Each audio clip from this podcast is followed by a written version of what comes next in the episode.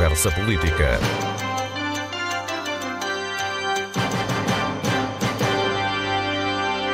Boa tarde, bem-vindos à Conversa Política desta semana. Nossa convidada de hoje é Augusta Aguiar, a secretária regional da Inclusão. Doutora, boa tarde, muito obrigado por estar na Antena 1 Madeira. Os números do desemprego divulgados em, em junho apontam para 18 mil empregados. São valores que são expectáveis, tendo em, em, conta esta crise da pandemia, mas vão com certeza fazer crescer os pedidos de apoio. Neste momento, quais são as expectativas? Quantas são as pessoas que estão já a ser apoiadas pela Segurança Social? Muito boa tarde. Uh, realmente, estes números que têm vindo a ser conhecidos do desemprego, face à atual conjuntura da pandemia da Covid-19, já eram expectáveis e qualquer previsão uh, que esteja a ser feita tem que ter em conta com esse uh, com essa consequência negativa, esse reflexo negativo uh, da pandemia.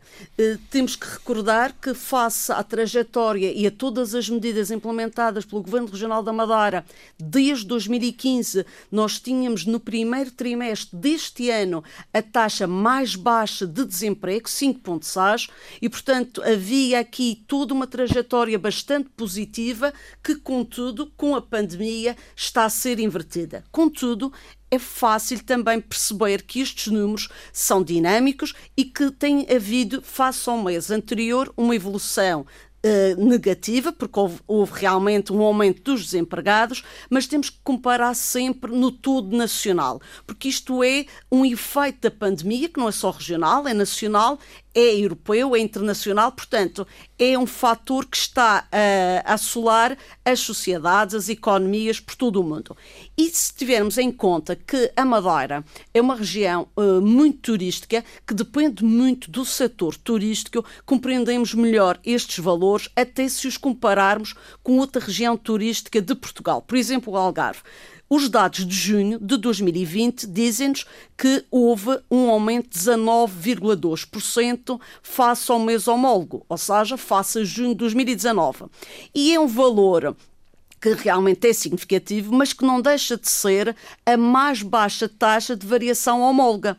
E se formos a ver, por exemplo, a região do Algarve, que também tem um grande pendor turístico, houve mais do que o triplo da variação face ao período homólogo, ou seja, há um aumento não de 19,2%, como na região autónoma da Madeira, mas de 231,8%.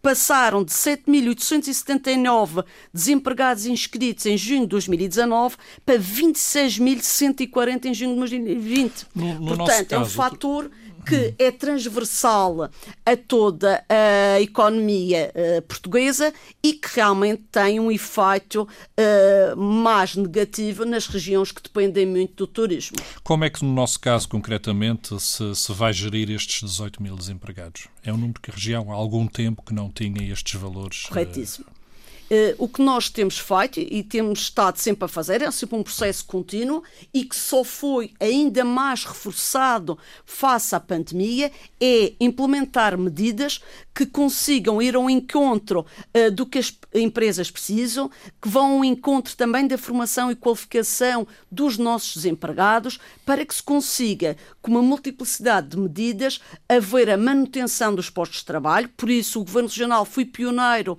em duplicar apoios, uh, quer uh, aos sócios gerentes, quer aos trabalhadores independentes, de forma a garantir um apoio social que faça com que haja a manutenção dos postos de trabalho e o reforço do emprego, e temos também uh, medidas implementadas no terreno quer em termos de reforço das já existentes, como também da criação de novas. Por exemplo, falo do PARS, uma medida que é um programa de incentivo também ao reforço das equipas na área da saúde e na área social e que se consegue realmente fazer aqui um ajustamento entre o que nós temos de perfil de desempregados e as necessidades, quer das empresas, quer das instituições da economia social. Portanto, há aqui várias uh, medidas.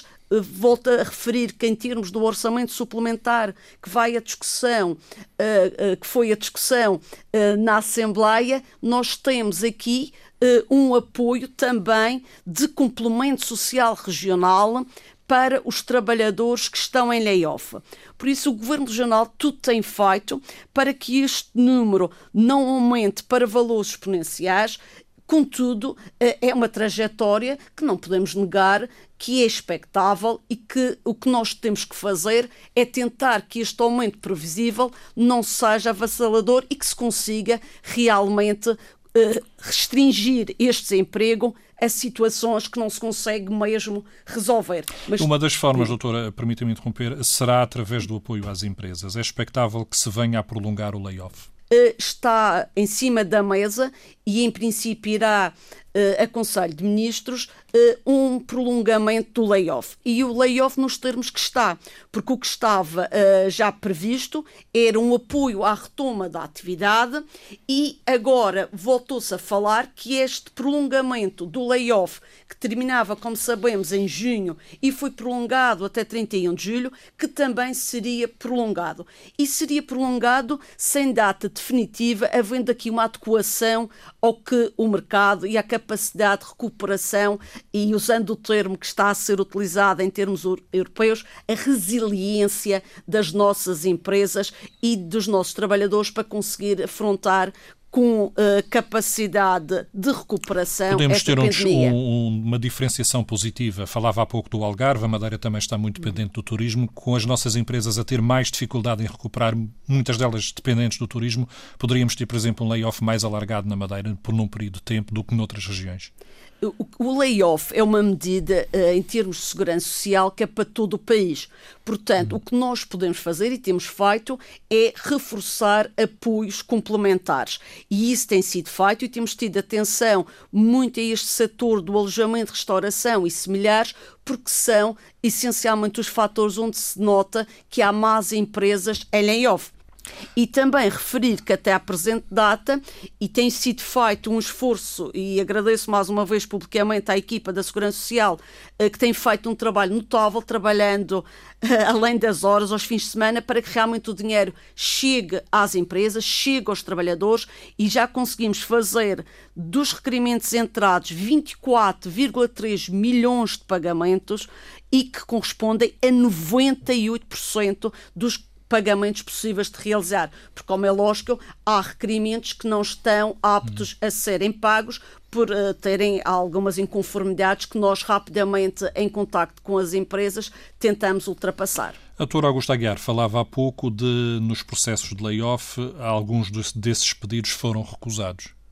Sim, uh, foram são recusados porquê? Maioritariamente são, são indeferidos porquê, doutor? Uh, em termos do layoff, é que não preenchiam os requisitos para uh, aceder ao layoff. Por exemplo, não, não havia uh, suspensão, por exemplo, uh, dos postos de trabalho ou redução dos horários de trabalho. E isso são mecanismos que é preciso. Outro mecanismo que é preciso também é haver uma quebra da produção ou das vendas e também ou concomitantemente ser uma atividade que, por deliberação do Governo da República ou do Governo Regional, esteja obrigada a estar fechada. E, portanto, não cumprindo os requisitos que estão em termos da legislação aplicável, são uh, uh, indeferidos. Mas isso, uh, essas empresas depois podem concorrer a outros apoios complementares, porque as empresas nem todas, e temos aqui também que dar um louvor a quem conseguir também não entrar em layoff e conseguir, pelos seus próprios meios, fazer um grande esforço eh, empresarial para se manter em atividade e manter os seus postos de trabalho. Doutora, logo no imediato foi criado um fundo de emergência para apoio social, foram 5 milhões de, de, euros que foram disponibilizados no imediato. Esse fundo tem, sido, tem vindo a ser aplicado nos últimos meses. Uh, que ponto de situação é que se pode fazer? Já se esgotou este plafond dos 5 milhões? Uh, o que, a quem é que se chegou? Como é que se chegou, ao fim e ao cabo, neste apoio do Fundo Social? Eh, desde a primeira hora, sentimos que havia aqui o impacto da pandemia, que era um impacto sobre eh, uma parte da sociedade, da economia, que não era expectável nos tempos anteriores, antes da pandemia. Ou seja, há as pessoas que normalmente, devido aos seus baixos rendimentos ou outras situações de vulnerabilidade, são uh, facilmente elegíveis para os apoios em termos da segurança social. Contudo, a pandemia, com a redução de um terço do vencimento, com as situações de layoff, acabou por abarcar aqui, digamos, a chamada classe média, que, não tendo critérios de elegibilidade em termos da segurança social, ficava, digamos assim, desamparada. E foi nesse sentido que, desde a primeira hora, o Governo Regional criou este Fundo de Emergência para Apoio Social, dotado, como disse, de 5 milhões uh, de euros, para ir ao encontro dessas pessoas, pessoas que, devido uh, à pandemia, perderam rendimento. E conseguimos chegar rapidamente às pessoas porque em vez de ser só o governo regional a fazer este apoio ou a ir com os seus técnicos ao encontro destas pessoas ou a receber os pedidos destas pessoas, fizemos aqui uma verdadeira rede social, uma rede de proximidade com 16 instituições particulares de solidariedade social que nos seus conselhos eh, têm também um grande conhecimento da população e mais rapidamente, que era isso que nós queríamos, era rapidamente chegar a quem necessitava, conseguimos dar este apoio. Dizer que realmente numa primeira fase eh, as pessoas ainda tinham, digamos assim, ou porque ainda conseguiam uh, cumprir com os seus compromissos, ou até porque temos que ver que é uh, uma população que não está habituada a recorrer a este tipo de apoios, houve alguns constrangimentos que já estão ultrapassados, até porque, devido a este conhecimento, a este trabalho de terreno de proximidade, consegui sentir que havia franjas da população que também tinham sido afetadas, mas que o fundo não estava a chegar. Falamos, por exemplo, uh, das guias intérpretes, uh, dos taxistas, uh, da parte, sobretudo nesta última fase, dos trabalhadores informais. E a partir do momento em que estes trabalhadores informais podem, fazendo determinados critérios, aceder aos apoios da Segurança Social, achamos que também era lógico terem este uhum. apoio através do fundo. Eh, dizer que na presente data já se chegou a perto de 700 famílias, 2.100 beneficiários, mas também é preciso ver que este apoio vai até 31 de dezembro de 2020 e nós achamos que, à medida que o tempo passa e que, digamos assim, as economias desta classe média também se ressentem, haverá ainda Começa uma maior aquela almofada procura. financeira das famílias é expectável que se, que se venha a aumentar até, até dezembro esse, esse Exatamente. Fundo. Será necessário aumentar a dotação dos 5 milhões que estavam Nós previstos? achamos que face à complementaridade e ao conjunto de respostas sociais que estão neste momento no terreno, não será preciso aumentar essa dotação. Contudo, estamos, como é lógico, sempre a analisar estas medidas, são medidas dinâmicas e se for preciso uh, duplicar, uh, aumentar, reforçar, é isso que iremos fazer. Doutora, uh, para quem nos ouve e que tem realmente necessidade de medidas de apoio, numa parte mais prática, quais são os procedimentos? O que é que, o que, é que, as, o que, é que as famílias ou as pessoas per si podem fazer para conseguir estes apoios se virem em dificuldade? estes apoios, falando, por exemplo, do Fundo de Emergência para Apoio Social, têm que se dirigir uh, às instituições do seu Conselho que foram escolhidas para parceiras do Governo Regional e tem sido feita uma grande publicidade deste fundo, uh, quer nos sites, quer na comunicação social, exatamente dizendo, e com a distribuição de flyers, uh, para dizer exatamente quais os critérios que as pessoas têm para serem elegíveis. E, basicamente, o grande critério, digamos assim, é que a pessoa consiga provar que face a fevereiro de 2020 teve uma quebra de rendimento.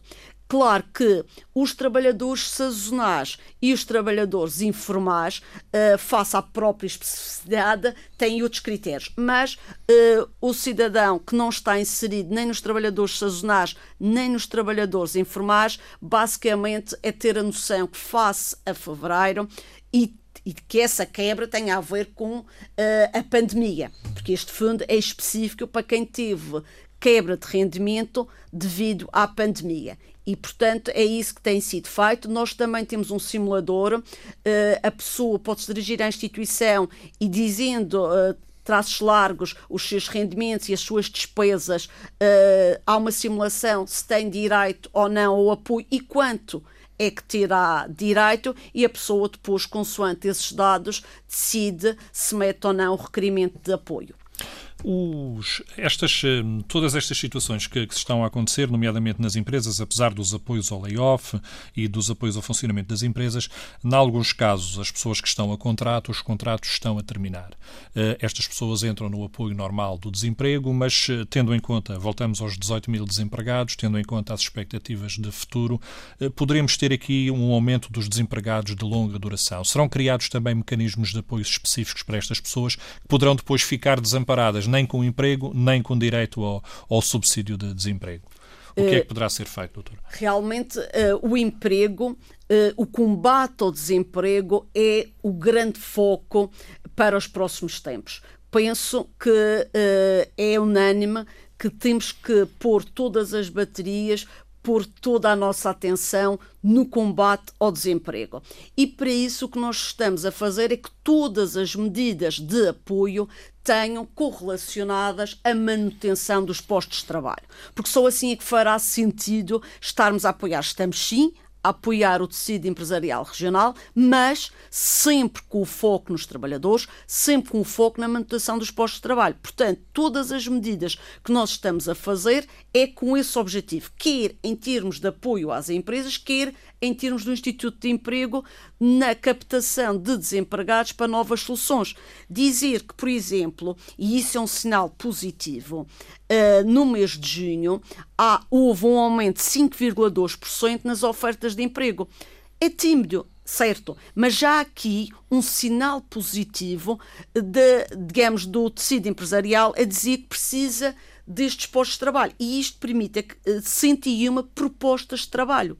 É lógico que, face aos 18 mil, queríamos muito mais, mas temos que também uh, ter aqui um realismo bastante grande e ver que a conjuntura atual é difícil, mas que é uh, ultrapassável e é com estas medidas que nós estamos a querer ir ao encontro uh, dos empresários, mas dizendo sempre o nosso objetivo é a manutenção dos postos de trabalho. E, portanto, essa majoração, quer para os desempregados de longa duração, quer para os desempregados jovens, quer para as pessoas com menos qualificações, é esse o nosso foco. Sobretudo aqui numa maior qualificação. Porque havendo uma maior qualificação, também há uma maior capacidade de inserção no mercado de trabalho.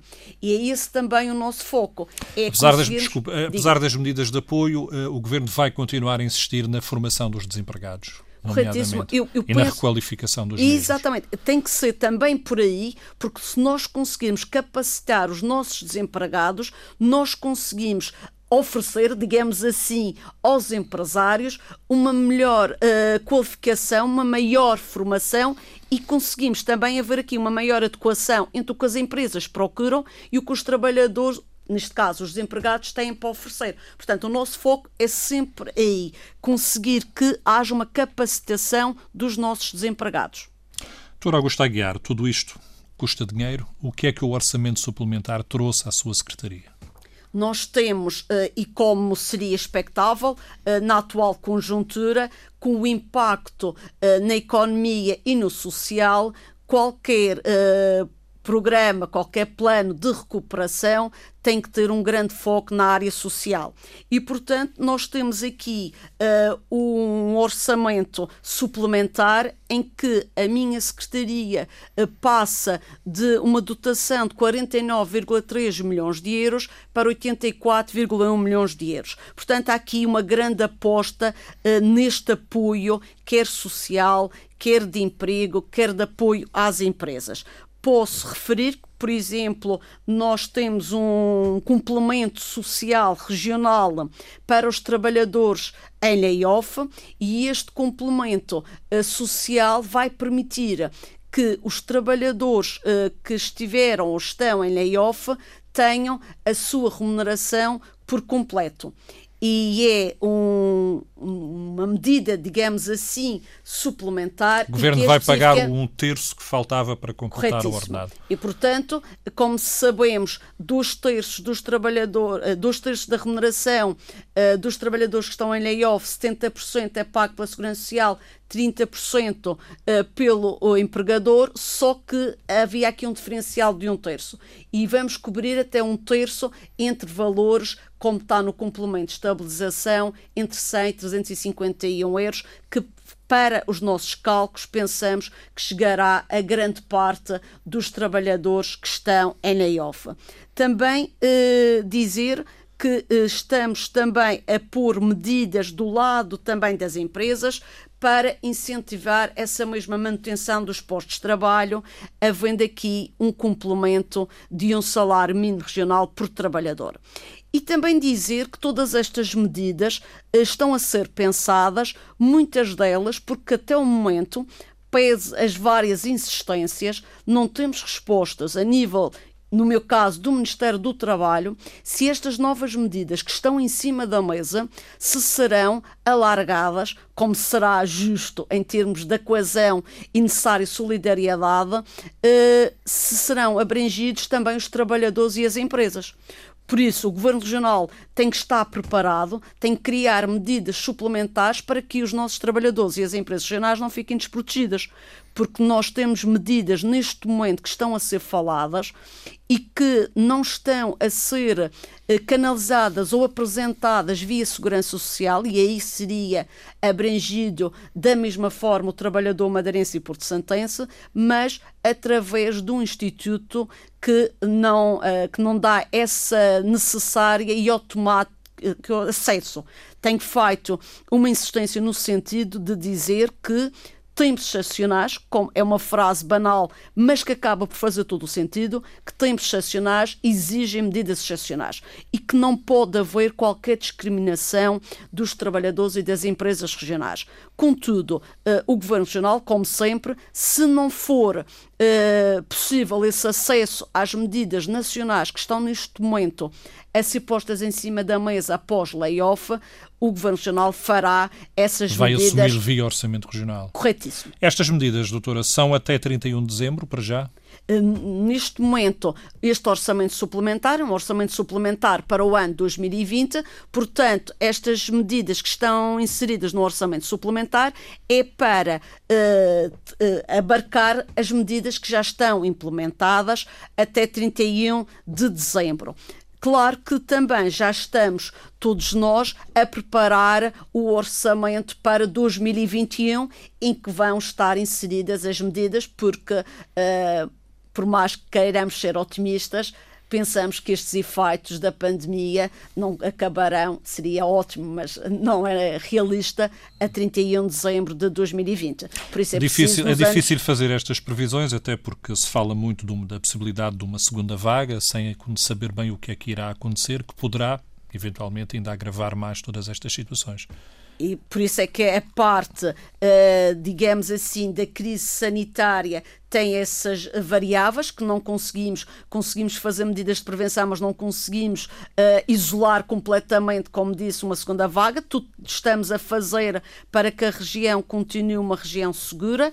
Uh, só que, exatamente por isso, é que quer o orçamento para 2021, quer os orçamentos futuros, têm que contemplar uh, essa possibilidade e têm que estar preparados para dar uma resposta cabal como a população uh, precisa e merece que o Governo Regional faça esse apoio.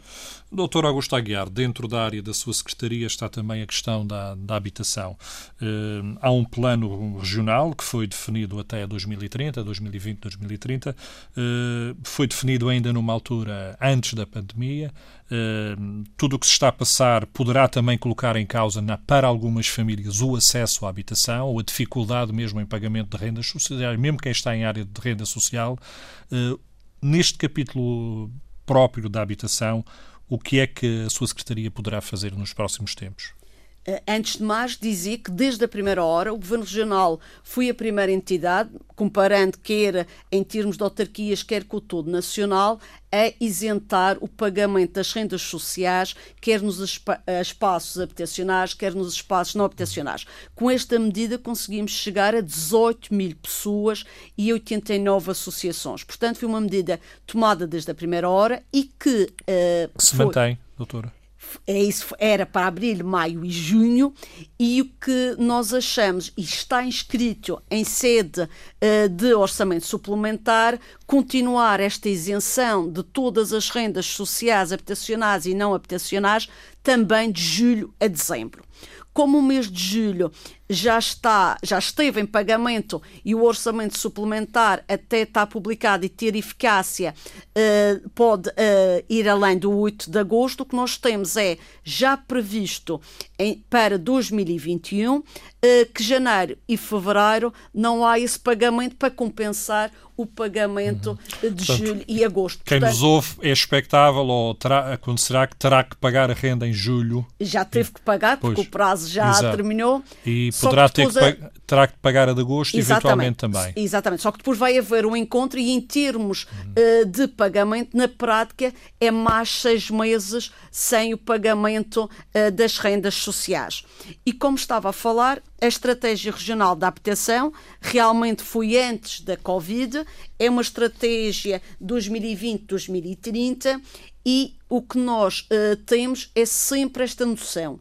As nossas medidas são e têm de ser necessariamente, não só pela pandemia, mas pela própria evolução social e económica, sempre medidas dinâmicas e adaptáveis. Agora, para decidir, como em tudo, precisamos ter um plano, precisamos ter uma estratégia. Agora, não podemos é achar que esta estratégia uh, é uma estratégia fechada, uma estratégia imutável. E o que nós temos neste momento é que realmente vários programas de apoio ao levantamento que foi feito. Uh, o levantamento das carências habitacionais uh, é um levantamento que exige, em termos dos critérios de elaboração da estratégia, quer seja a estratégia nacional, quer seja a estratégia regional, quer seja uma estratégia local de um conselho, obedece a que cada levantamento de necessidade haja uma solução.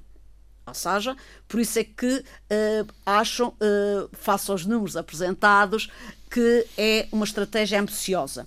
Só que é uma estratégia ambiciosa, verdadeiramente ambiciosa, mas também uh, exige os critérios uh, que estão na base uh, de fazer uma estratégia regional, exige que se tenha sempre uma solução.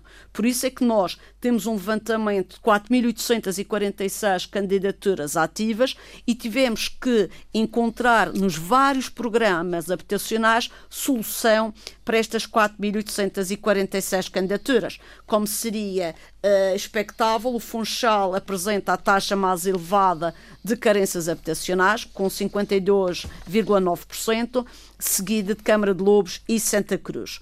E também há aqui uma mudança, uma mudança uh, no contexto familiar e nos agregados familiares. Nós, neste momento, 80% das carências habitacionais, o que nos pedem é tipologias pequenas.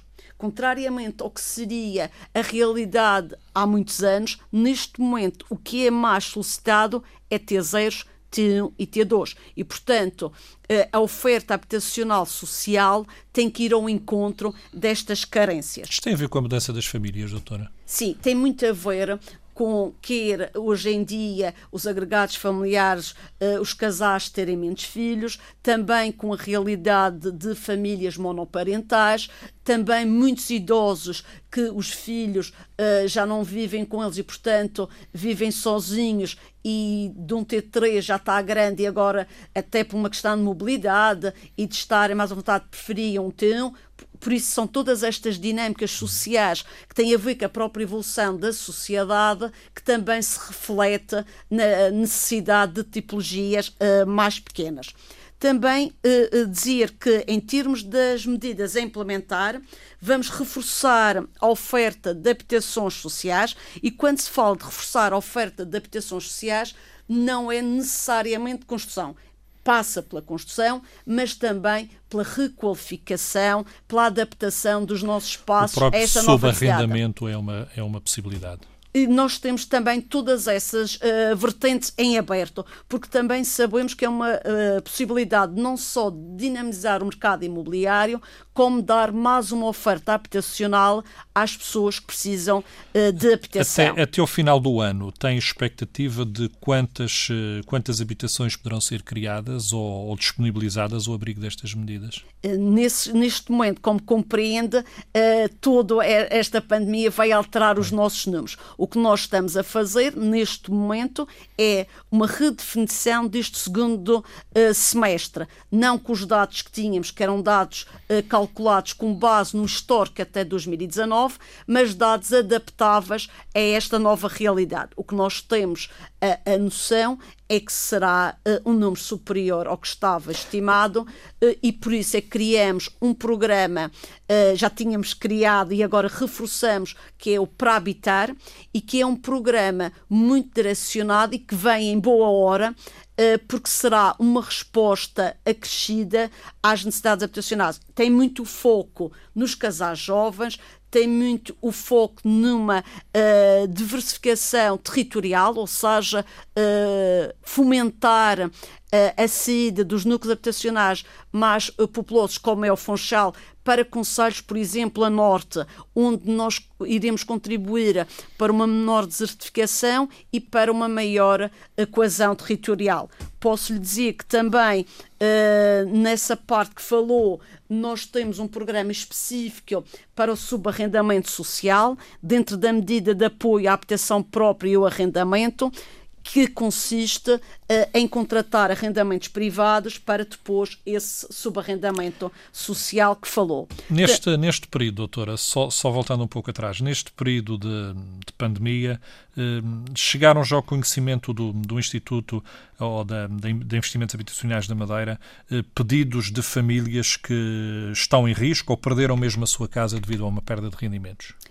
É lógico que o sentimos, porque isso é acionado muitas vezes através da linha de emergência social, sentimos que a parte dos despejos que uh, era uh, tinha, estava a aumentar devido às novas restrições e ainda bem dos efeitos da pandemia diminuiu por aí. Portanto, mas pelos efeitos de proteção das pessoas. Uhum. Agora, o que nós sentimos é que há uma maior dificuldade na chamada, voltamos outra vez, que há mais afetada classe média, que conseguia cumprir com os seus compromissos, por exemplo, de empréstimos bancários, de pagamento das rendas e que agora tem que se voltar voltar para outra resposta no âmbito social. E é essas famílias que também uh, nós uh, temos este programa, como eu digo, não foi criado para a pandemia ou para habitar, mas que é uma excelente resposta nesta atual uh, conjuntura. Porquê? Porque isto é um, um projeto, um programa para aquelas pessoas que têm alguma capacidade financeira, mas não toda. E aqui insere estas pessoas que de repente perderam parte dos seus rendimentos.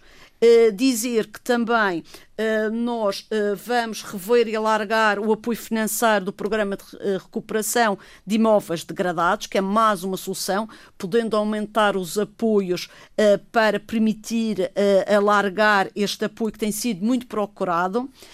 nós também, e isto ajuda também nesta procura, é criar o portal da habitação e isso dá uh, o que já é feito, o que já é feito internamente, mas às vezes, como se diz, não basta ser, é preciso parecer.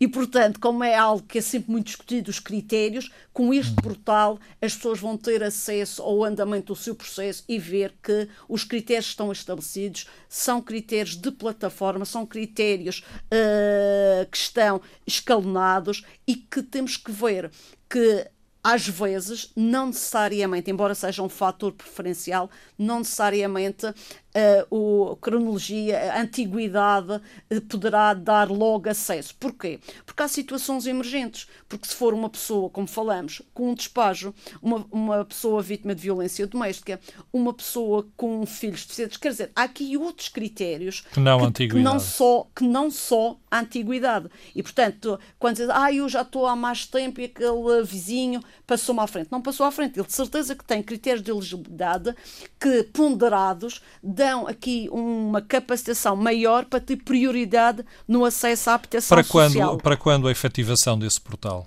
estava previsto até o final deste ano. Uh, a Covid não, uh, não é responsável por tudo, mas temos que pensar que há prioridades.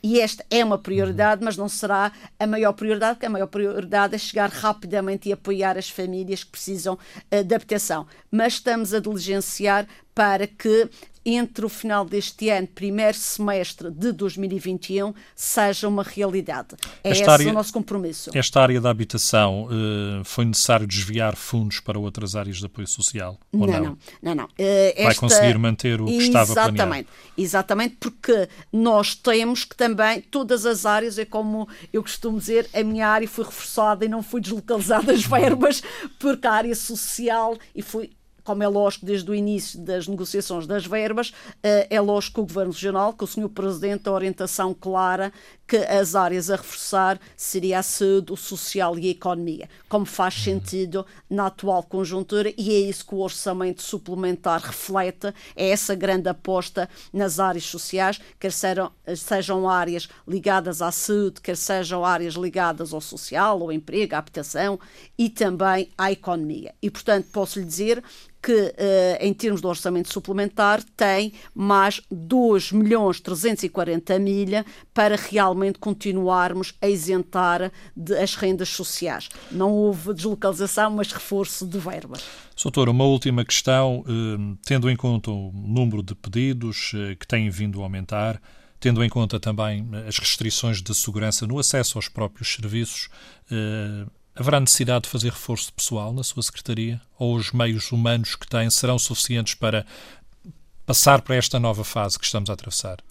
É assim, a resposta imediata uh, de qualquer dirigente é que há sempre falta de recursos humanos, sobretudo recursos humanos qualificados e motivados. Essa é a resposta evidente. Agora, a resposta efetiva é que uh, eu preciso, uh, exatamente para estas respostas sociais, de mais recursos humanos. Temos feito um esforço muito grande com os técnicos e trabalhadores que temos e que têm feito um trabalho notável, uh, com sacrifício pessoal, mas que têm conseguido dar a resposta. Só que é lógico que essa resposta seria intensificada, seria melhorada se tivéssemos mais recursos humanos. Nomeadamente em termos da segurança social, nós estamos desde 2016, e posso falar na minha anterior qualidade de membro do Conselho Diretivo do Instituto de Segurança Social da Madeira, nós desde 2016 2016, que foi o primeiro orçamento que fomos responsáveis, uh, embora tenhamos assumido funções em 2015, uh, eh, sempre tentamos um reforço. E um reforço a vários níveis. Um reforço ao nível técnico, para uh, as áreas uh, mais vocacionadas para as empresas, para os trabalhadores e para os apoios uh, com técnicos na área de assistente social, psicólogos, economistas, gestores, juristas, mas também num grande balanço que nós precisamos e que fizemos a área estritamente social de terreno. E quando falo de terreno, quer seja nos nossos lares oficiais, os assistentes operacionais uh, os ajudantes diretos dos lares, quer também nas ajudantes domiciliárias. Devo-lhe dizer que uh, somos uh, saudavelmente teimosos e continuamos a insistir. E, portanto, no orçamento da Segurança Social para 2021, que já foi entregue, pedimos, porque é necessário, e elencamos porque é que é preciso e para que áreas é que é preciso, mais 300 assistentes operacionais, porque é um número realmente grande, mas é um número que é preciso, porque a população, quer em termos uh, dos nossas estruturas residenciais para pessoas idosas, vulgarmente chamado de lares, quer para o apoio no domicílio, precisamos e queremos reforçar esse apoio. E para isso precisamos de ter uh, mais recursos humanos e é nesse sentido que solicitamos este reforço. Dizer que, uh, pese termos pedido um número muito mais significativo, só nos foi autorizado pelo Governo da República uh, valores para contratação de 22 assistentes operacionais para os nossos lares. Mas vamos avançar com os 22, já lançamos o concurso, dizer também às pessoas que esse concurso está ainda a decorrer, podem concorrer, são 22 vagas e que nós precisamos de pessoas capacitadas e pessoas motivadas para este nobre apoio aos nossos idosos. Doutor Augusto Aguiar, obrigado por ter estado na Antena Madeira.